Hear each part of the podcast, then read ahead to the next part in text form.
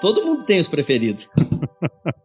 Tô sabendo, né? Tô sabendo. Porra, eu não levei pra você, né, Jonas? Sacanagem, cara. Mas eu vou mandar, vou mandar pelo, pelo correio. Na realidade, além de não me, além de não levar pra mim, tu ainda me omitiu pra ele. É pior hein? Não, É Deus. não, o pior não foi isso, Jonas. Ele me pediu o boné, eu, eu não tinha o boné. Aí eu peguei e dei o Uhum. meu pra ele. Vitor, Hum. escora pra trás aí, vamos só Não, assistir tá essa bom. DR. Essa vai ser boa. Vai ser boa, vai ser boa. Vamos deixar assim. Vamos deixar assim. Vamos, vamos, vamos. vamos.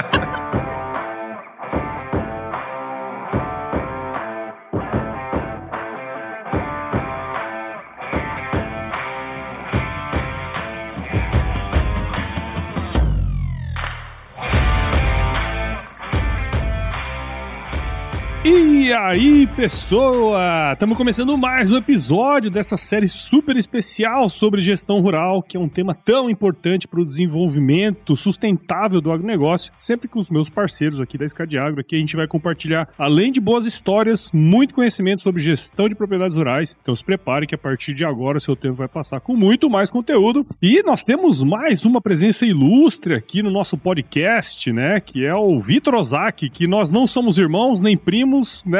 Não que a gente saiba. O Vitor é professor da Exalc e o CEO também da Pixel, uma insurtech voltada para o agronegócio. Ele vai explicar o que, é isso aí, tá? Ele é engenheiro agrônomo pela Exalc, foi pesquisador visitante em seguro agrícola pela Universidade Estadual da Carolina do Norte e possui doutorado em economia aplicada pela Universidade de São Paulo. Ô, Vitor, muito obrigado por aceitar o convite aí, cara, para estar aqui com a gente seja super bem-vindo ao Gestão Rural, cara. Muitíssimo obrigado, Paulo. Também Jonas e Gabriel. Eu acompanho desde o começo o seu podcast. Eu lembro que foi antes da pandemia ainda, então parabéns pela iniciativa, parabéns pelo sucesso. Muito bom. Iniciativas como a sua só engrandecem ainda mais nosso agro, né? Vamos pra cima, cara. É isso aí. E aí, com os meus parceiros aqui, aí, Jonas, Gabriel, como é que está aí no sul, gurizada? Olha, nós até lembramos do, do seguro agrícola e do Vitor aí por conta disso. Porque nós É verdade, a gente cara. tá Tá feia a pegada. sofrendo, sofrendo os efeitos climáticos, como se diz, né? É. Tá feia a pegada. queria, mas, né, cara? mas estamos se Foram virando. anos complexos aí de ser que agora quando vem, vem pra derreter mesmo, né, É cara? o famoso desafio da agricultura. Só pra ter uma ideia, ontem à noite ainda eu tava sentado no sofá, me preparando pra secar o Internacional, que nós estamos gravando um dia depois do Internacional ter perdido a vaga lá na Libertadores. Isso é bom destacar, porque na presença do Jonas aqui, inclusive, né? Não tô jogando nesse time. E aí, eu tava olhando o Instagram e tinha uma amiga minha, uma amiga minha postou um stories lá com a lareira acesa e tal, esquentando os pezinhos, não sei o quê. E hoje eu tô, cara, com calor aqui, entendeu? Então o Rio Grande do Sul tá aqui no sul, eu não sei se é só no Rio Grande do Sul, mas no sul aqui tá brabo mesmo. O clima ele tá completamente maluco. E aí faz todo sentido a gente trazer um assunto desse, né? Pra Isso aí, cá. cara, é isso aí. Como diria o outro, tá alto pra carpir, baixo pra roçar e molhado pra queimar, né? É tá mais ou complicado o negócio.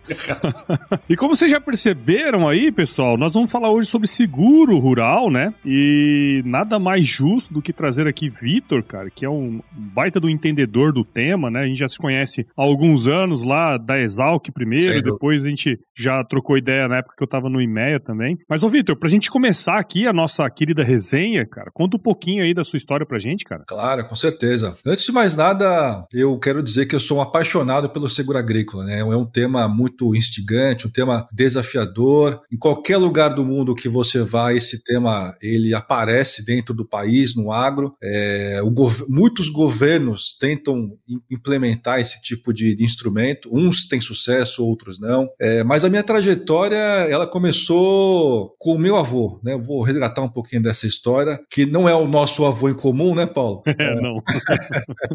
Mas depois do pós-guerra, coincidentemente também, o meu avô ele saiu do Japão e, e veio para o Brasil. Aí, como muitos imigrantes, ele veio com a esperança de fazer uma vida melhor com a família, né? Então, meu avô teve quatro filhos, três mulheres e um homem, e o, o homem era meu pai. E aí ele aportou aqui no Porto de Santos. E como todo mundo pegou o trem ali para ir para o interior de São Paulo, ou para o Paraná, ou para o sul do Mato Grosso do Sul. É, e lá ele arrendou uma terra, né? E estava começando a plantar tomate. O negócio dele, dele era tomate. E começou a crescer, começou a pro- prosperar. A, a, começar a vender na região. Começou a vender em São Paulo também, tudo estava super bem. Ele colocou os quatro filhos é, em escola particular, no momento que ainda a escola particular estava começando, né? Naquela época a escola pública era boa. É, comprou uma casa muito boa lá também e abriu uma quitanda, né? Naquela época não tinha supermercado, né? Não tinha pão de açúcar, pão de Carrefour, nada disso. Eram Sim. quitandas que é, o pessoal vendia lá as verduras e frutas, né? E até que aconteceu um granizo. E esse granizo acabou destruindo toda a lavoura de tomate dele. É, só para resumir uma história comprida, em poucas palavras, ele, ele acabou é, falindo, não conseguiu se reerguer, morreu muito cedo e, junto com ele, morreu aquilo que o trouxe para o Brasil, que foi a esperança de fazer uma vida melhor. Né? E como ele, muitos agricultores se encontram na mesma situação né, de falta de proteção contra eventos climáticos, contra geada, contra seca, contra granizo e vários outros tipos de eventos. Né? É, e, e da minha história pessoal, familiar, é, dessa tragédia eu acabei então fazendo a minha trilha de carreira. Então, desde a, quando eu era menino, é, meu pai já me falava, e isso ficou na minha cabeça. Eu fui para o ensino médio. Do ensino médio, eu descobri é, como que tinha uma universidade chamada USP, que tinha tal, uma tal de Exalc, e aí eu prestei o vestibular é, entrei na Exalc. Na Exalc eu comecei a estudar um pouquinho de seguro agrícola, em 97. Então, aí mais ou menos, as contas já, já vão falar, acho que são mais de aí, aproximadamente 30 anos de, de, de passado. Né? Depois eu fui para o doutorado, em 2000. É, fui, fiz parte dele nos Estados Unidos. Eu fui trabalhar com os principais especialistas de, de seguro agrícola nos Estados Unidos, que é o maior programa né, do mundo, e lá eles têm realmente um, algo invejável, tá, gente? É algo que funciona, tem muito dinheiro, é, 80% dos agricultores contratam seguro agrícola e eles gostam do instrumento, né, eles não vivem sem, inclusive, né? Então é algo que nós temos que nos, nos balizar é, e tentar trazer, tropicalizar isso para cá, né, de alguma forma. E depois eu continuei minha jornada, né? Voltei dos Estados Unidos, com uma bagagem muito grande, uma tese de doutorado. Fui trabalhar como consultor de várias companhias seguradoras grandes é, que ainda estão no mercado. É, trabalhei para estruturar produtos, melhorar processos, precificação, capacitei muita gente é, e trabalhei também como consultor é, de, várias, de várias entidades né, do, do agronegócio, como a CNA, a Fiesp, no departamento de agronegócios, fui consultor também de outros países e aí minha história depois foi, foi indo até chegar nesse momento. Legal, cara. Até uns anos atrás, quando a gente conversou, né, o Vitor, sobre seguro, a gente estava fazendo um estudo aqui no IMEA na época, né, cara, e gente percebia essa disparidade, né? Assim, os Estados Unidos super avançado, né? Com um instrumento bem amplamente utilizado e o Brasil muitas vezes em, em áreas é, complexas, assim, áreas importantes do agronegócio não utilizando, né, cara? E o grande objetivo desse episódio, acredito, né? meu com o Ângelo, com, com o Jonas e com o Gabriel aí, é a gente levantar e discutir é, questões relacionadas à gestão de propriedades rurais e o seguro, sem dúvidas, é um instrumento instrumento, uma ferramenta importante para esse negócio, né, cara? E aí seria legal se você pudesse trazer para gente um, um, conceito, cara, do que, que é de fato o seguro rural e qual que é a importância desse instrumento aí para o pro produtor rural, né, cara? A gente sabe que tem todas essas questões relacionadas ao clima, mas como que isso é, auxilia o produtor também, né? Perfeitamente. O seguro rural, ele é um pacote de seguros. Então, ali dentro do, desse tipo de seguro, tem o seguro agrícola, que é o seguro relacionado à lavoura contra intempéries climáticas, como por exemplo, já mencionei a seca, o granizo, a geada, mas também tem ventos fortes, é, excesso de chuva, variação de temperatura, entre outros tipos de riscos. Tem o seguro pecuário, tem o seguro de florestas, o seguro de penhor rural, o seguro de benfeitorias e produtos agropecuários, o seguro aquícola, o seguro de vida e o seguro de CPR. Então, é um grande, grande emaranhado de seguros dentro do que se chama de seguro rural. Aí o seguro agrícola especificamente, que é um dos mais importantes dentro do, do seguro rural, é o seguro que a gente mais trabalha aqui no Brasil. Né? Então, o que, que trata do, do, seguro agrícola? É uma pólice vendida por um corretor de seguros, normalmente, ou pode ser também o gerente do banco. Quando o agricultor vai pegar o crédito, também tem o seguro, muitas vezes, acoplado ao crédito. É, ou, mas se for o corretor, ele vai ajudar o agricultor a entender o que, que é o seguro agrícola. Então, vai ter uma condição geral, que é aquela coisinha das letras miúdas de 40 páginas. Na verdade, ninguém lê aquilo. Por isso que o corretor está ali para ajudar, né? Inclusive, eu mesmo não leio quando eu faço o seguro do, do automóvel, né?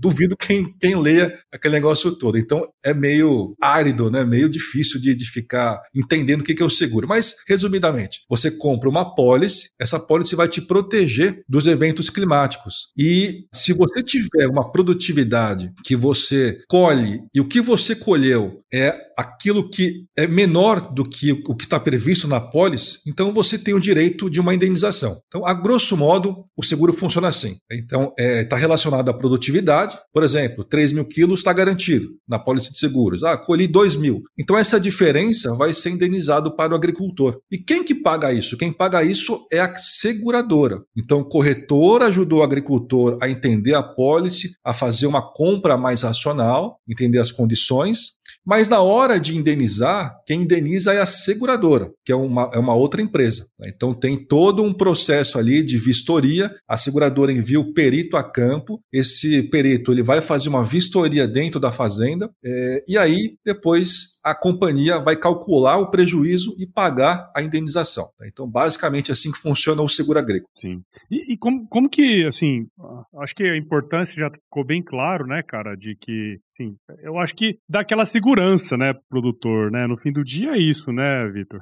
Exatamente. É como nos Estados Unidos, né? Uma vez eu estava lá é, conversando com o ele me relatou e aquilo me marcou. O que, que ele relatou? Ele falou assim: olha, Vitor, aqui eu planto e eu sei que eu posso ter um prejuízo grande porque geralmente tem seca aqui na, na, na minha região. Mas eu durmo todo dia tranquilo. Mas como você dorme tranquilo? Porque eu todo ano eu contrato o seguro agrícola. Isso já faz parte da minha vida, já faz parte da minha estrutura de custos. Eu sempre falo o seguinte, né, que é, muitas vezes o agricultor ele faz muito bem a gestão de custos, mas ele peca em fazer a gestão de riscos, de que riscos. é uma outra coisa. Gestão de custos está dentro de gestão de riscos. Então entender quais são os principais riscos que climático é um deles só. Tem o risco de logística, o risco de mercado, de preço, cambial, vários outros. Mas o Sim. climático é um dos principais porque o agricultor sente isso na pele. Ele vê a planta definhar por causa da seca, né? Ver toda a lavoura acabar porque caiu granizo e matou tudo ali de, de, de da noite para o dia. Sim. Geada a mesma coisa, né? Então ele sente isso na pele. Então a gestão de risco é importantíssimo para que o agricultor consiga levar é, ali a, a, atividade dele de uma forma mais equilibrada, mais sustentada, né? Financeiramente. Eu te escutando, né, Vitor? Assim, eu tenho pouco, eu tenho tive pouco contato até agora com seguro agrícola mesmo. Estou aproveitando como sempre, né? A gente tem aqui um, um uma aula sempre, né? Cada vez que a gente chama alguém para falar de um assunto, a gente incorpora, né? Muita, muito conhecimento. Tava falando ali, né? Quais são as coisas que, né? Quais são os, os eventos, assim, que normalmente acontecem, que o seguro em cima de uma produtividade, né? É, uma expectativa de produtividade, assim, vai pagar uma expectativa de produtividade. Falou que tem uma, uma vistoria e tal. Isso tem uma, uma contratação separada, assim, por evento, de, por, por tipo de evento climático, ou é mesmo assim, ó, eu tô esperando produzir uh, 10 mil quilos uh, por hectare de arroz e eu vou, eu quero garantir que isso não, que, que se eu produzir menos por conta de evento climático, né, uh, eu vou ter esse, esse, é, essa produtividade é, coberta. Não? Mas no caso não é isso, né? estaria, acho mais trabalhando com o custo, né, do que com a previsão de, de receita ali, né. Mas uh, como é que isso acontece depois de fato, né? como, como que isso se tava, tu estava explicando ali, ah, tem uma vistoria campo e tal. Bom, o cara começou a colher e viu que colheu menos. O cara já teve o evento climático ele quer saber qual é a perspectiva de, de colheita dele, em que momento que isso que o seguro é acionado, como é que ele é, como é que ele funciona assim mesmo na prática. Eu acho que isso uh, ajuda um pouquinho é, mais é, assim, isso aí é uma... para entender assim o que que vai, como é que os fatos vão acontecendo para não ficar naquela situação. Eu acho que tem muita gente que imagina assim, pá, mas aí é muito difícil depois de eu, de eu conseguir comprovar o que aconteceu, sabe? Eu vou pagar, eu vou ter um custo Perfeito. e depois não vou conseguir recuperar, sabe? E, e, detalhe, Jonas, só para ajudar a compor a tua pergunta, eu mesmo, assim, ó, de 99% dos produtores com os quais em algum momento eu falei sobre seguro, o cara tem na cabeça que o seguro vai pagar só o que ele tirou de custeio. Ele tem aquele seguro do custeio na cabeça lá. Ah, sim. Então, assim, é legal até explicar isso aí para quem está escutando agora entenda realmente a importância do seguro é, na, na, produção. É, e tem uma confusão, né, gente? Assim, é, muitas vezes o pessoal pensa assim: não, eu vou pagar o seguro, tá? Vou pagar o seguro, contratei o seguro, é, aí eu tô próximo da colheita, não tive nenhuma perda. E aí vem sempre a pergunta, né? Tá, mas eu, eu eu posso obter de volta aquilo que eu paguei do seguro? Não, né? A resposta é não. É graça não, acho que não. não, não. É, é, importante esclarecer isso, né? Porque o seguro ele é um, um instrumento de proteção de, do risco, né? Eu vou, ser, assim, vou falar de forma mais simples, mas se ao longo da safra você acha que vai ter seca, então existe uma chance de ter seca. Mas chegou no final, não teve, não quer dizer que né, a, a companhia seguradora tem que pagar de volta o prêmio, que é o preço que o agricultor pagou pelo seguro, né? Então, essa é uma dúvida muito comum. Então, não é um, um, um negócio que é assistencialista, né? Mas sim é um instrumento comercial de proteção. Agora, vamos lá. Contrator. Então, tem o corretor de seguros que vai ajudar o agricultor a escolher a melhor apólice, as condições que melhor se adequam à necessidade dele. Depois eu vou falar um pouquinho mais dos problemas do mercado. Aí, ok. O agricultor escolheu a companhia X com produto Y. Então, vamos lá. Assinou, pagou pagou o, prêmio, que é o preço do seguro, e já está em vigência. Recebeu a pólice pelo correio e tudo mais, já está em vigência. Uma vez que ele tem, por exemplo, um veranico, uma seca, que ele acha que é uma seca que vai afetar a produtividade lá no final, ele tem o direito de avisar o sinistro. O que, que é o sinistro? É a efetivação do risco coberto, que é o caso é seca. Então, deu seca, liga para o 0800 ou liga para o corretor e já aciona o sinistro. E aí a seguradora vai receber recepcionar esse aviso e vai deslocar, muitas vezes, um perito para fazer uma vistoria preliminar, ou prévia, na verdade. Vai lá, faz uma, uma inspeção rápida e ok. Averigua. Ah, mas vai acabar ali o seguro? Vai pagar a indenização? Não. Por quê? Porque a lavoura pode se recuperar ainda. Então, se recuperar, na colheita vai ser feita a vistoria final. Então, se na final for averiguado perda de produtividade comparado ao que foi garantido na pólice, aí indeniza. Se não, não indeniza. Então é um processo bem dinâmico que às vezes a, a lavoura pode se, se recuperar. Tem perda total? Quando eu falo, ó, perda total é, por exemplo, incêndio. Pegou, incendiou tudo, aí PT mesmo. Saudações, né? Aí paga na hora a indenização. Mas é difícil, tá? Isso é uma grande minoria das, das apólices sinistradas. Boa parte vai até a colheita para fazer a averiguação final. É, produtos. Temos alguns produtos no mercado interessantes. O produto mais comum é o que se chama de multirisco. Então, essa apólice cobre vários tipos de riscos climáticos, desde seca, granizo, geada, chuva excessiva, enfim, são vários riscos cobertos. E tem o risco nomeado, que aí são alguns riscos cobertos, como geada e granizo. A Argentina, por exemplo, boa parte é risco nomeado, não tem quase multirisco. O Brasil, boa parte, multirisco. Estados Unidos, multirisco. É, então, é importante ter um pouco dessa diferenciação. Claro que às vezes o risco nomeado vai ser um pouquinho mais barato porque cobre menos riscos, pode ser que sim. Mas se for, por exemplo, lá na maçã em Santa Catarina, lá o granizo é um problema grave e acontece quase sempre. É risco nomeado, porém o preço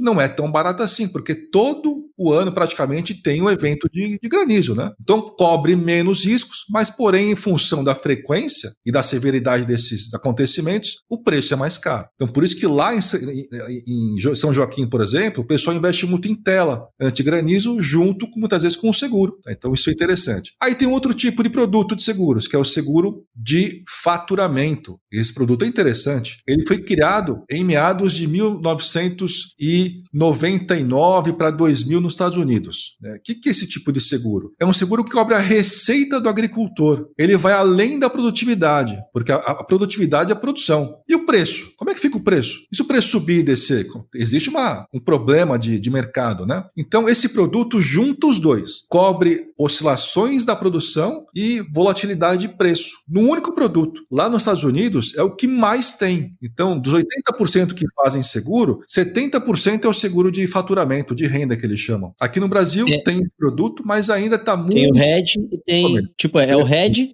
é A junto com o seguro da lavoura. Junto com a produção. Exatamente.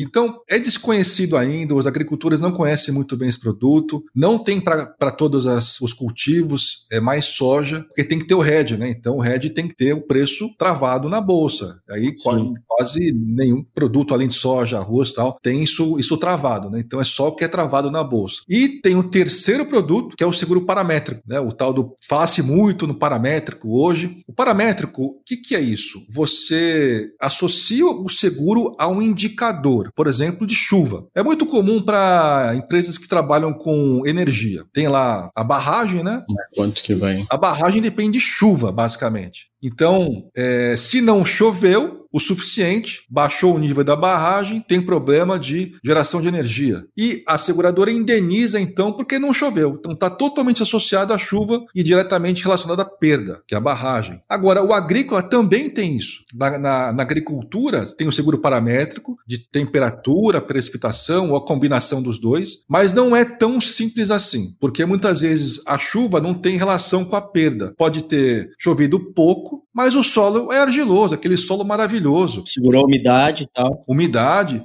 o solo acumulou ali bastante umidade e apesar de não ter chovido um bom período, a planta quase não sentiu. Então, embora não tenha chovido, não teve perda. Então, não tem uma correlação tão direta. Hum, o que, que, nós fazemos na minha empresa? A gente, a gente cria toda a base de dados, de imagem de satélite, de tecnologia, para que é, o produto ele seja mais acoplado possível às necessidades de cada agricultor. E uma insurtech tem que fazer isso. A insurtech ela é diferente de uma empresa tradicional de consultoria, porque nós trabalhamos com uma customização e escala. Nós temos que escalar nossa operação em nível nacional. Então, ao mesmo tempo que a gente customiza, que é difícil, para ver cada um, se todo mundo tem um CPF diferente, por que, que todos têm que ter o mesmo produto? Não, a gente diz que a gente tem que separar isso na realidade de cada agricultor e escalar isso em nível nacional da forma mais simples possível, para que todo agricultor tenha a possibilidade de ter um bom produto customizado, com preço bom e ter acesso a esse tipo de produto. Porque você tem, às vezes, um agricultor em Roraima que tem é, interesse no seguro, mas não tem corretor. E aí, como é que você faz? Então, ele pode baixar o aplicativo. Esse é o problema de um país do tamanho do Brasil, né? E, e isso aí me dá um gancho,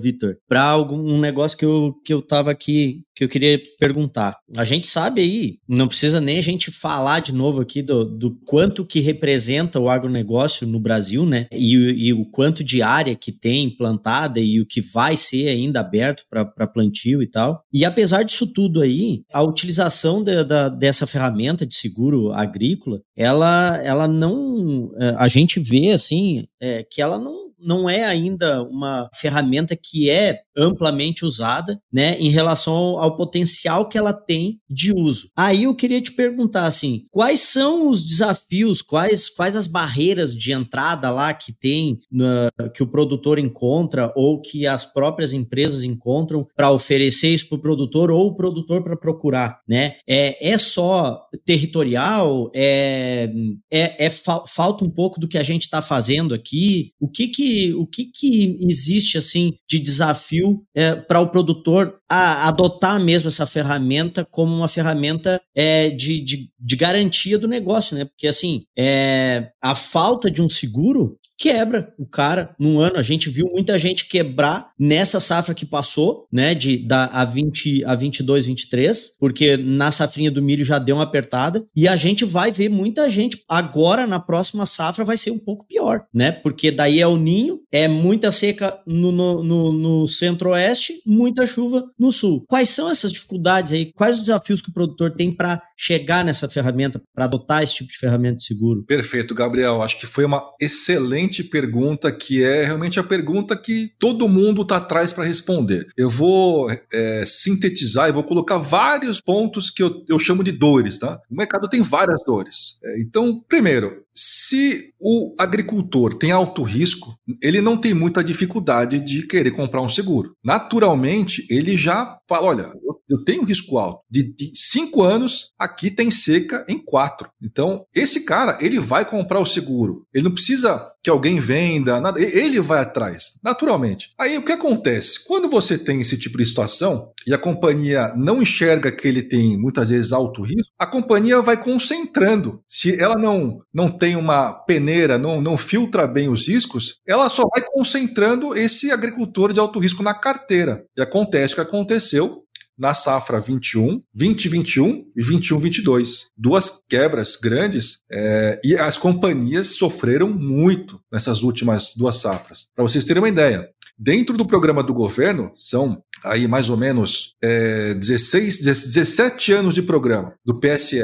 subvenção. 15 anos, o mercado acumulou lucro. Em dois anos, esse lucro sumiu, ficou negativo por causa das, dos prejuízos. Aí vamos, vamos voltar ao ponto. Muitas seguradoras concentraram a operação em uma região apenas, ou no oeste do Paraná, ou parte do Mato Grosso do Sul, ou parte do Rio Grande do Sul. E isso a, a, a, é, teve um efeito muito ruim para as É aquela coisa, né? Colocar todos os ovos numa cesta, se você tropeçar, acabou com os ovos. E as companhias, muitas, sofreram com isso. Agora, como sair desse, dessa questão? E como agricultor que tem um risco bom, mas quer um produto melhor, ele pode comprar um seguro. Porque muitas vezes a companhia seguradora, pelo fato de não ter dados, não ter informação do agricultor, não consegue, não consegue dar um não produto melhor para ele. Né? Como, é que, como é que a companhia sabe que o Paulo tem risco bom, o Jonas tem risco médio, o Gabriel tem risco ruim? Eles não sabem, eles não conseguem ver. Aí precifica uma taxa média e acaba selecionando só aqueles de risco maior, porque o risco maior naturalmente vai querer comprar o seguro, como eu mencionei. Né? Então, o que nós temos que fazer? Primeiro, trabalhar informação. Informação da fazenda, do tipo de risco, do agricultor, é, da tipologia do clima,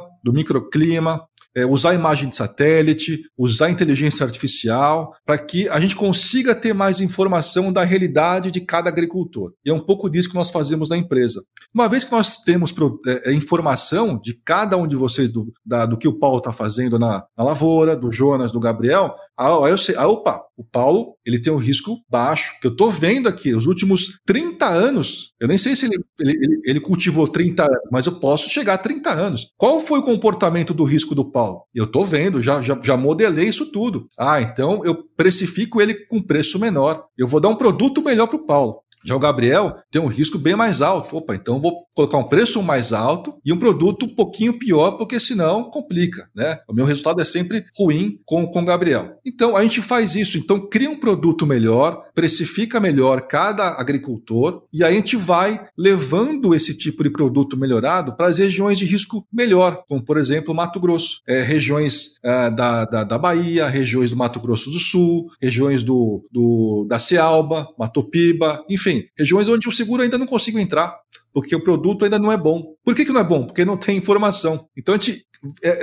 o mercado trabalha num círculo vicioso muito ruim. Então a gente falou: olha, vamos, vamos olhar para aquilo que é importante, que é organizar a informação, para que o mercado consiga levar um produto melhor, com preço melhor, e aí trabalhar corretor de seguros, para que ele entenda o produto, venda melhor cada, cada, cada tipo de, de risco, cada situação, e pulverizar, porque o segredo aí, Gabriel, é pulverização. Não adianta focar no, na região onde vende muito, mas vende porque o risco é mais alto também. Sim, exato. Vamos levar para outras regiões, né? Diversificar. Ah, eu perdi um pouquinho no sul, mas eu ganhei no, no, no centro-oeste. Perdi no centro-oeste, mas ganhei no sul. Então, esse tipo de pulverização que o Brasil ainda não conseguiu atingir. Não, nós, nós vamos chegar lá. Isso é que pode melhorar o, o custo do seguro também, né? Que vai poder fazer esse mix aí que vai ajudar a que não fique essa situação. Bom, o risco é alto, o prêmio é alto, né? E aí fica meio que, tá, eu também eu tenho que contratar porque eu tenho uma grande chance de perder, mas ao mesmo tempo eu estou contratando por um custo que muitas vezes eu olho e fico assim, pá, vou, vou, vou arriscar, porque eu vou pagar muito, né, pelo que eu estou contratando. Então, o, enquanto o mercado não se expandir mesmo, né, a gente ainda vai ter ainda muito disso, né. É, e aí eu acho que está colocando, assim, a ideia é que a tecnologia consegue, vai conseguir acelerar isso também, né. É isso que vocês estão tentando também, né, que a tecnologia, isso. da mesma forma como a gente já conversou sobre crédito, né, que também tem muito disso, né, de parâmetros também, param, é, o risco, risco e parâmetros financeiros de cada CPF, como tu falou, né? É, acho que a gente chega na mesma coisa, né, também, então, no, quando a gente está falando é, do seguro, né? Acho que tá meio relacionados, né? os, os, bancos de dados aí são meio, tão, tão meio relacionados também, né? Lá no, no crédito a gente tem também muito disso, né? Tem, tem bastante coisa climática também e tal, para tentar entender também esse risco, né? No fim do dia, o Vitor, só para finalizar esse assunto e ver se eu entendi, né? Quer dizer, se você considera que essa pulverização, né, do seguro no Brasil todo, quer dizer, vai possibilitar que as empresas tenham, de certa forma, uma margem maior em outras regiões, onde hoje, por exemplo, não é que ele não tem margem, hoje ele não está nem atuando, né? Quer dizer, ele tem zero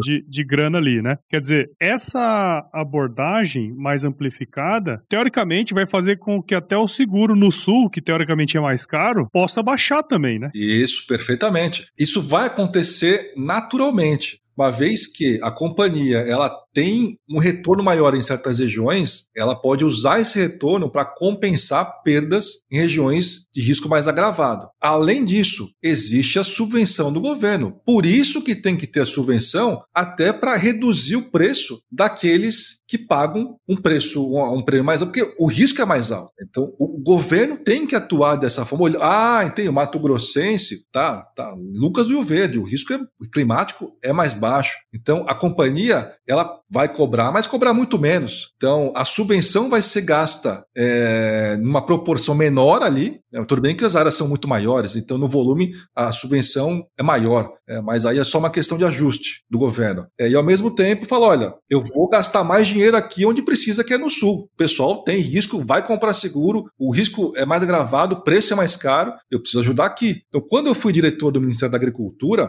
é, nós começamos a olhar o Brasil como um todo e, e começar a entender a realidade de cada região e tentar ajudar com a subvenção de acordo com o risco. Então, esse foi o desafio. Para conseguir equalizar um pouco o custo nessas o custo regiões também. Tem uma uhum. outra coisa legal, né? Vocês trouxeram crédito. Na, na minha percepção, é, quando você tem o crédito, o crédito ele tem que ter um mitigador. Natural que o agente bancário, a, o que quem está fornecendo o crédito, precisa se proteger também, né? E esse mitigador é muitas vezes é o seguro agrícola, mas o seguro bem construído, com um bom produto bem precificado. Se não, se tem um produto que é caro, que o produto é ruim, junta com a taxa de juros e o pacote financeiro fica inviável para o agricultor, dada a margem muito mais apertada que nós estamos vivendo agora. Então, nós temos que ajustar os produtos de seguros, trazer isso junto com o crédito. Olha, olha o mercado de capitais crescendo como está, as operações de, é, de FDIC, das securitizadoras. O futuro ele vai estar tá no mercado de capitais aqui no Brasil. O governo tem limitações no plano safra.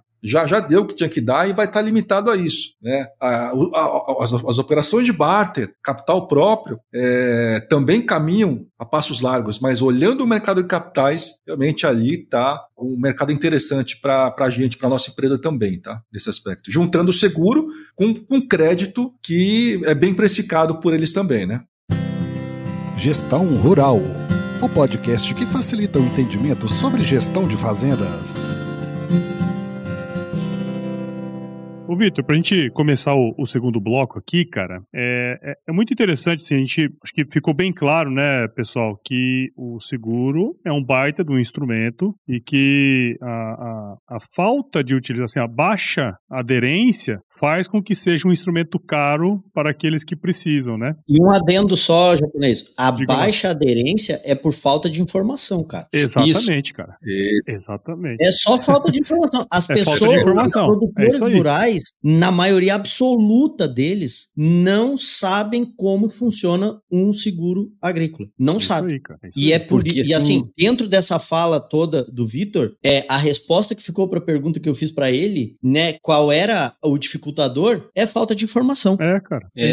Os produtores rurais, eles não sabem como funciona. Se for uh, pensar em captação, né, assim, ah, quem é que tá vendendo seguro agrícola? Pô, assim, corretor tem tudo que é lugar, né? Então, assim, não, não parece ser um problema de, desse tipo, né? É muito mais mesmo um problema do produtor entender como funciona, o que que aquilo vai garantir ou não, porque na realidade ele se transforma num, num produto até bem simples, assim, é, do ponto de vista da contratação. O produtor vai se acostumar a contratar isso de forma fácil. Como ele contrata o seguro para a máquina, é que o da máquina, os parâmetros ele já conhece quais são, né? E os da lavoura eu acho que ainda está muito tem essa ainda tem essa névoa aí que a gente está tentando ajudar não, a, a, é, espalhar. É, e assim, gente, é... corretor tem em todo lugar e o risco também. Sim, não. sabe? Ah, no centro-oeste é mais barato, aqui é, no sul é mais caro. O risco tá lá e tá aqui, bicho, entendeu? Mas eu tenho, eu tenho minhas dúvidas, cara. Assim, eu acho que tem corretor e tal, mas eu tenho minhas dúvidas quanto a. A, ah, a facilidade do corretor também entender o que não, ele tá é, vendendo. Né? Assim, claro o que... conhecimento do corretor, é, isso cara. Tá, tem que evoluir. Uhum. O corretor tá. Eu não sei, Vitor, qual que é a sua visão, cara, sobre isso, mas assim, é, é, eu, eu acho que falta até corretor capacitado para entender com mais profundidade esses, esses, essas nuances, cara. É, eu concordo porque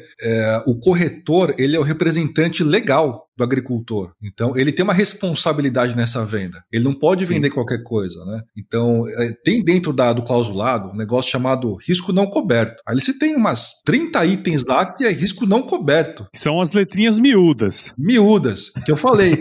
nem eu leio isso direito, mas tem ali. É, e aí, quando o agricultor vai. Qual o problema aí? Quando o agricultor vai avisar o sinistro, ele pensa assim: não, eu tô totalmente coberto. Aí vai o perito. O perito fala assim: ó, tá vendo, seu José? Aqui você plantou fora do zoneamento. Você não usou a semente adequada. É, ah, pô, então agora você não tem direito à indenização porque tá no contrato. Mas ninguém me avisou. Como, como que eu ia proceder? Então tem esse problema de entender corretamente. Não, não é uma venda fácil.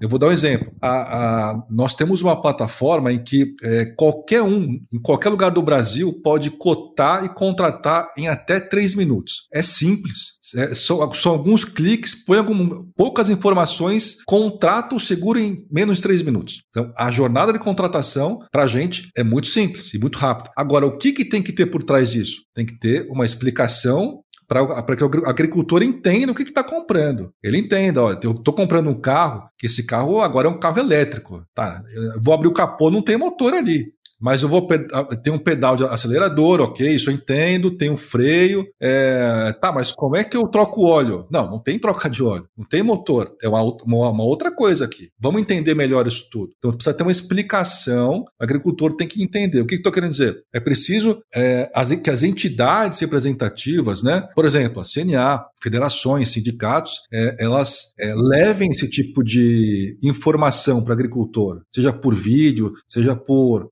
folders, né? Muito, muito uma, uma, uma, forma muito simples de, de explicar, mas tem que chegar para o agricultor, senão é, tem ruído. E aí não é bom. É, o exemplo disso que o Victor falou aí, tem todo dia aí, né? Mas assim, eu vi um faz poucos dias, um vizinho aqui nosso contratou o seguro de um carro do filho dele e fez o nome dele o seguro. E o rapaz não tava lá como condutor. O guri sinistrou. E ele abriu lá o seguro, tal, não sei o quê. E aí lá pelas tantas o seguro ligou para ele. E aí, ah, seu Gabriel, nós estamos ligando para saber, entender de novo assim a circunstância do como é que foi e tal. E aí ele falou: "Não, é, vou, vou te dar o telefone do meu filho, tu liga para ele, porque foi, era, era ele que tava Nossa, na, com o batom carro. na cueca, hein? Entendeu? Já era. Então, assim, é a mesma coisa aí, né? A, a contratação essa da, da, do seguro da, da lavoura, ela vai ter o mesmo, mesmo é, é a mesma coisa, né? Então, assim, o que foi contratado, na, que tem na pólice é o que tem que estar tá lá na lavoura, sei lá, na máquina, na colheitadeira, e, e aí o, o, o cara, daqui a pouco o cara contrata o seguro da colheitadeira e não e diz que, por exemplo, lá no Centro-Oeste, não sei, não sei, eu não entendo seguro, mas daqui a pouco diz que a, a, colheitadeira vai colher só soja, não fala que vai colher milho e safrinha, sei lá, o milho e safrinha é onde dá mais incêndio de colheitadeira no Mato Grosso, né? Daqui sim, a pouco Ah, pega pouco... fogo na qualidade. Ah, não, mas para aí, o seguro foi contratado só na safra de soja. Então, é. então é isso aí. Ô, ô Vitor, conta assim, cara, pra gente um, um, alguns casos aí, cara, de sucesso ou até mesmo de insucesso, né, nessas contratações, cara. Acho que vale a pena a gente abordar alguma coisa nesse sentido, até pra gente ter uma, uma palpar bem isso aí, né, cara? Claro, claro. O Vitor começou lá falando da, da trajetória dele e da, da, do, né, da, da, visão da visão da perda, né, no caso do, do avô ali, né, eu acho que é, eu queria, queria enxergar agora o, o que o que, que acontece quando o cara tá preparado, né? Quando ele é. realmente conseguiu é, conseguiu estar tá coberto por um seguro, né? Ter esse respaldo. A gente pensou no modelo inovador de, de seguro agrícola no sentido de levar o que a tecnologia pode proporcionar de melhor para o agricultor. E eu estou falando de facilidade de contratação, estou falando de um produto melhor, um preço mais justo, mais ajustado ao risco dele. É, então, eu só falei, por exemplo, da facilidade. Né? Então, se até três minutos você pode contratar o seguro dentro da, da nossa solução. Aí o que acontece? Como é que a gente consegue customizar? Porque se o mercado não tem informação, é, usa todo mundo usa o IBGE, que é o Instituto Brasileiro de Geografia e Estatística do Governo. São dados públicos, todo mundo sabe quais são. Mas qual que é a diferença ali então? Quase nenhuma. É, umas colocam a produtividade um pouquinho para cima, outros para baixo, dependendo da regra, regra de negócio delas. A gente fez um pouquinho diferente. Então a gente começou a pegar tudo que tem de melhor na modelagem climática, né? Então imagina assim, é, Jonas, eu tenho, você tem uma semente de, de soja na sua mão e você joga no solo. A gente simula isso em ambiente computacional, o aparecimento de raiz, de caule, das primeiras folhas, enchimento de grãos. Então tudo que acontece na sua lavoura, a gente está simulando também no ambiente computacional pela modelagem. E usamos, claro, como inputs tudo que a planta precisa lá no campo: temperatura, precipitação, chuva, radiação solar e várias outras variáveis climáticas. Também é, usamos as características da genética da, da cultivar que você está usando, a gente tem acesso a isso. É, a gente sabe uma estimativa do seu tipo de solo, se é um solo arenoso, médio ou argiloso, e até mais outras variáveis que nós, nós temos na, no nosso banco de dados. E também como você maneja, né? isso você informa para a gente, tecnologia, o manejo. Então a gente tem toda uma inteligência por trás, que no momento que você está clicando para fazer a cotação, tudo isso já está na maquininha lá no computador rodando e vai te entregar o quê? Um produto mais customizado de acordo com as suas necessidades. Então, é essa diferenciação que a gente faz de modernização, de inovação. Aí você, oh, gostei, vou contratar. Contratou, a gente começa então um processo de acompanhar tudo que você está fazendo na, na, lavoura. Isso como reflexo das, das, imagens satélite quando vão fazer a leitura da sua área. Então tá lá, solo exposto, né, com as imagens satélite, acompanha o crescimento, acompanha os estádios da, da planta, até próximo da colheita. Então a gente estima a data de plantio, estima a data de colheita, sabe o seu ciclo e, de repente, a gente identificou lá uma seca, porque também nós temos dados climáticos. Então, esse dado climático, junto com a imagem de satélite, faz com que a gente consiga antecipar as perdas. E aí melhora a vistoria porque é muito mais rápida. Você não precisa ficar esperando o perito chegar na sua, na sua fazenda 7, 15, 21 dias. Não, tudo isso já pode ser planejado e esse perito vai rapidamente para a sua fazenda fazer a vistoria. E chegando lá, muitas companhias têm muitos problemas, porque são poucos vistoriadores, peritos, é, e eles não sabem muito bem, não conhecem a sua fazenda, porque nunca foram lá, então demoram para chegar, quando chega não conhece a fazenda muito bem, então faz um laudo que não é um laudo com, com muita qualidade, então a gente dá todo o respaldo dentro da solução, do aplicativo, para que ele consiga fazer isso da forma mais simples, rápida e transparente, pra, tanto para você que é o segurado, quanto para a seguradora. E para ele é bom, para o perito, porque ele faz isso rápido, ele tem orientação para onde seguir, para onde ir, para onde coletar os pontos, porque nós mostramos para ele isso. E aí, para você, é um recebimento rápido da indenização no final. Então, melhora em todas as partes do, do, do, do, do processo de seguro, desde a cotação até a parte de sinistros. Bacana. Ô, Vitor, a gente tem um dever aqui no, no Gestão Rural, cara, que é justamente pro produtor, né, que escuta a gente, que assim, sempre a gente tenta deixar no final uma, uma receitinha, sabe? Tipo assim, ó, no caso nosso aqui, olhando para essa parte de gestão, né? A gente falou muito sobre as informações que a gente precisa ter, né? Acho que ficou muito claro que o seguro é uma alternativa importante aí dentro desse processo de gestão dele ali, né? Mas como que, bom, eu sou um produtor aqui, estou ouvindo sobre esse negócio a primeira vez na minha, na minha vida, ou a primeira vez que eu estou dando ouvidos para alguém que está falando sobre seguro, porque antes, quando falava de seguro para mim, era só querendo me empurrar ali, né? Um, uma venda casada e tudo mais, né? Como que eu me preparo, cara, para minha operação fique estruturada para que eu consiga é, contratar um seguro de uma maneira assertiva, cara? Perfeito. Assim, é uma receita de bolo interessante é ter sempre o apoio de pessoas que conheçam um pouco de seguros. Pode ser um corretor é, da cidade que de repente o agricultor conhece, toma uma cerveja, gosta de, de conversar é, ou o próprio engenheiro agrônomo, o consultor técnico, que ele, ele vai conhecer um pouquinho, ou se não conhece, ele vai atrás da informação. E para ter informação, né, a, a, a, nossa empresa está disponível também para ajudar. Então, fiquem à vontade para nos contatar, se for o caso. Se você quiser, se você quiser também, Paulo, disponibilizar o nosso contato, também fica à vontade. É, e a gente pode ajudar nessa busca, né, nessa busca de informação e, e, e dar mais transparência para o instrumento que é tão importante, mas pouco conhecido.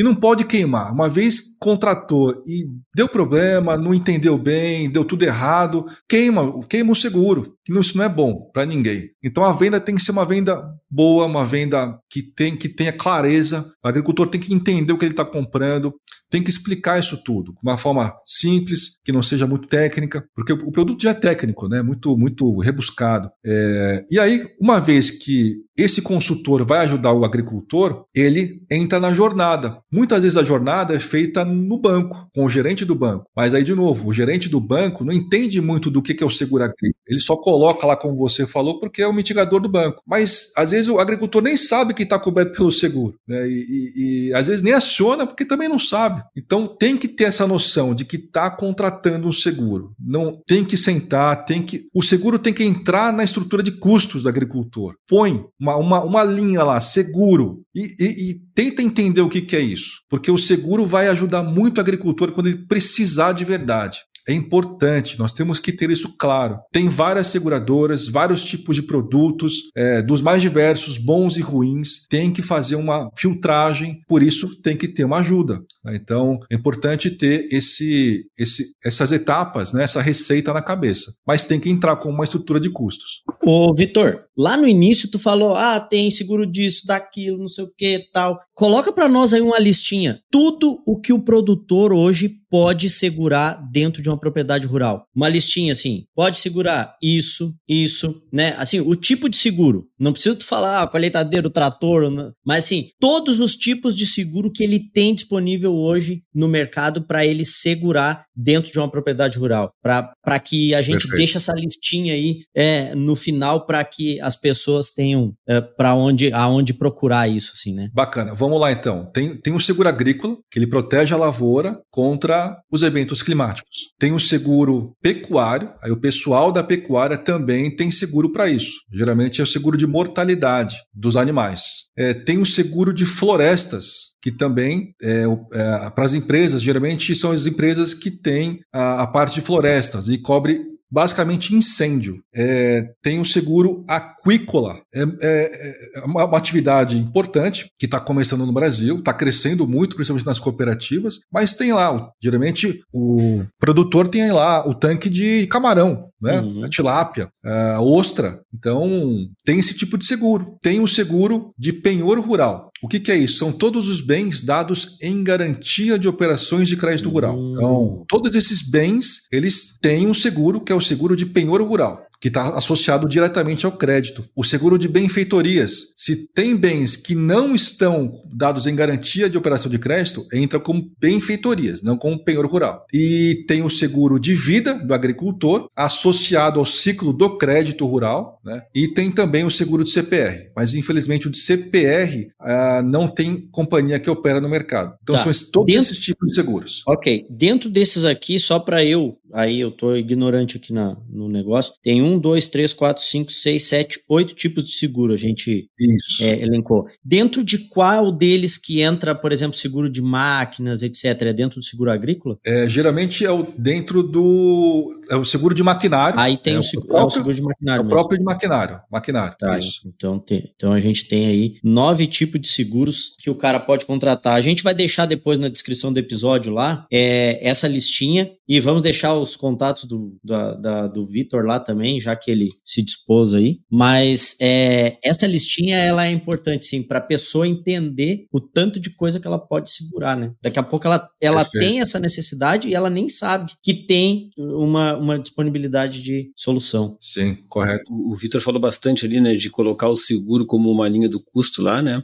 E que eu acho que é importante, assim, até para poder entender, né? É um custo para mitigar risco e aí o que que, o, que o produtor precisa fazer, né, para chegar aí, né? É a conversa é a mesma de sempre. Ela pode até às vezes ficar meio cansativa, mas é a mesma de sempre. É, ele primeiro precisa entender é, o quanto que ele está gastando, né, o quanto que ele está aplicando para produzir, né, é, o quanto que ele precisa garantir, né, de, de receita para, né, com tudo aquilo que ele já investiu. É, ele falou ali sobre o, sobre o seguro atingir, atingir até o faturamento também, né, o quanto que ele espera o, o, quanto que ele precisa garantir no mínimo de renda também, mas tudo isso né, tá sempre dependendo de que ele saiba essas coisas, que ele consiga, que ele consiga saber quanto que é o custo dele, que ele consiga saber qual é o, o, o a renda que ele precisa ter para né, se manter em uma safra é, frustrada. É, então volta tudo para aquela conversa de fazer o básico bem feito. Né? Então, para qualquer tipo de movimento que o, que o produtor vai fazer, do mais uh, assim, do mais simples até o, o, mais complexo aí, que tenha várias variáveis aí para né, pensar, mas ele precisa primeiro fazer a parte dele direitinha, né? Que é saber o que, que ele está fazendo, né? O que, que, ele, o que, que ele espera de produtividade. Não é só pegar, ah, a produtividade média aqui da região é tanto, tá? Mas é, assim, não é no seguro que tu vai conseguir garantir uma coisa que tu não vai fazer é, na, na produção, né? Na, na, tua, na tua lavoura. Se tu não, não consegue na tua lavoura chegar naquela produtividade, tu não vai conseguir segurar, né? garantir aquilo ali. Não é com seguro que tu vai resolver isso. Né? Tu vai ter que resolver Exatamente. isso primeiro, entendendo quanto que tu tu vai conseguir de produtividade, o que, que tu está fazendo para uh, eh, em matéria de custo uh, e que tu precisa garantir. Então, toda essa infraestrutura aí de baixo, ela tem que existir para qualquer serviço ou né, para qualquer mitigação de risco, para qualquer Uh, melhora uh, de, de rendimento também né, uh, da receita, ela vai precisar sempre entender né, onde é que tu está metido. Primeira coisa é saber onde é que, como é, quais são os parâmetros que tu está trabalhando, para poder, assim, contratar melhor essas coisas, né? Contratar crédito melhor, contratar seguro melhor, é, comercializar melhor, armazenar melhor, né? entender quanto que isso pesa em cada, uh, quanto que cada rubrica dessas aí vai, vai pesar lá no teu custo, né? E por que que tu vai usar isso, né? Tu vai usar para minimizar um risco maior, então eu tô, tô aplicando um para minimizar um risco de 10, um risco de 20, um risco de 100, é, é a partir daí que o produtor vai conseguir realmente fa fazer uso dessas ferramentas de uma uma forma é,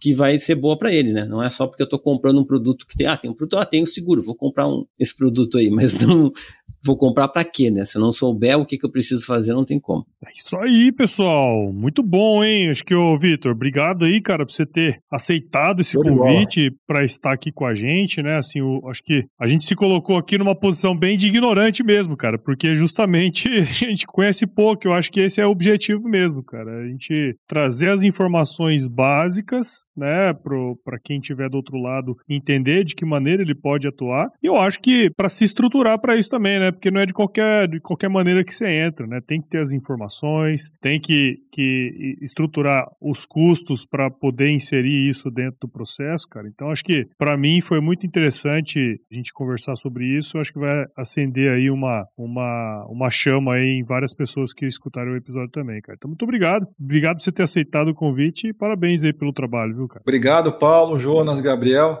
É um prazer estar aqui com vocês e eu fico à disposição caso vocês precisem conversar de novo, algum outro tópico em relação ao seguro. Tamo junto, estou à disposição. Obrigado, viu? Show de bola. Muito bom, Vitor. Eu que agradeço também aí, porque é, tu comprou também a, a, nossa dúvida, né? O Paulo falou que a gente se colocou como ignorante, que realmente tem muitas coisas a gente é. Eu, pelo menos, sou bem, sou ignorante no assunto e é importante que a gente traga essas coisas. Até tu trouxe lá o, né? Ó, eu vou poder receber de volta aquilo que eu paguei se eu não tivesse sinistro, né? Que é um negócio, é, parece assim de outro mundo, mas que daqui a pouco passa na cabeça de muita gente, né? E acho que é importante a gente trazer essas coisas desde as mais simples, né? Até a mais complexa aí de como que eu monto um, um jeito de, de ter um seguro com mais, uh, uh, mais assertividade, assim, né? Do, do, no custo. Mas é bom, assim, que tu conseguiu, acho, pô, tu nos ajudou muito aí em, em desmistificar, né? Esse seguro e com certeza a gente vai ter outras oportunidades de falar de seguro de novo. Aí já, de repente, trabalhando coisas mais específicas aí, porque acredito que os produtores vão começar a olhar para o seguro e a querer entender como que ele se encaixa no, na sua realidade, né? Cada um vai ter uma realidade um pouquinho diferente, cada um vai ter uma necessidade diferente, vai nos, nos trazer realmente é, coisa para conversar. Muito obrigado aí pela tua disponibilidade. É, também queria agradecer o Vitor aí, é, foi uma aula, né? Para mim, putz, foi uma puta de uma aula, porque eu tava numa posição de ignorante total mesmo aqui, total. é, e, e, e, ainda, e, e, ainda vou chamar o Vitor no PV depois, porque tem algumas coisas que eu quero elucidar com ele. De repente a gente faz até depois, bola um webinário aí, alguma coisa, para falar mais sobre esse assunto e destrinchar algumas coisas. E muito obrigado, Vitor. É, parabéns, cara, é, tanto pelo teu trabalho aí, né, na Exalc, quanto né, pelo teu trabalho à frente aí da é, Pixel. É Pixel? Pixel. Pixel. É, e eu queria deixar um, um, assim, só um recadinho aí pra galera, antes desse outro aí, japonês. É que assim, o Vitor falou na questão de riscos e a gente tem um episódio, o episódio número 19 que a gente gravou com a Marina Pittini da Agro School, que chama Gestão de Riscos no Agronegócio. E a gente falou muito e essa questão do seguro tá lá, falou, entre outros riscos que estão lá, e como a pessoa faz uma gestão boa de riscos, que o Vitor no início falou sobre isso aí. O seguro rural tá inserido nesse contexto da gestão de riscos. Acho interessante se chegou até aqui, agora já vai ali no, no Spotify ou em qualquer repositório de podcast que tu usa e procura o episódio 19 lá do Gestão Rural e escuta esse. E também já vou dar um spoiler aqui, no próximo episódio é a Marina Pittini de novo que vai estar com a gente aqui falando sobre um, um, uns outros assuntos bem interessantes. E não sei, hein, japonês? Não sei. Apesar de ele ser japonês e trabalhar com seguro, será que ele tá ligado nessa parada aí? Não sei se ele, ele tá ligado. Que ter isso lá, sei lá, em algum lugar tinha que ter esse negócio aí. O que, que tu acha? Isso aí. É o seguinte, ô Vitor, a gente sempre finaliza aqui os nossos episódios com uma frase de muita sabedoria, cara, que é o seguinte. Vamos lá. Se chover, não precisa molhar a horta, não, tá bom? Nem me fala em chuva, japonês. Nem me fala. É. Jonas tá afogado. Jo, o Jonas tá foda aí. Ah, tá. Valeu, Vitor. Obrigado. Eu não sei nadar. Valeu, gente. Foi ótimo. Obrigado, viu? Um grande abraço pra vocês. Foi de bola, Vitor.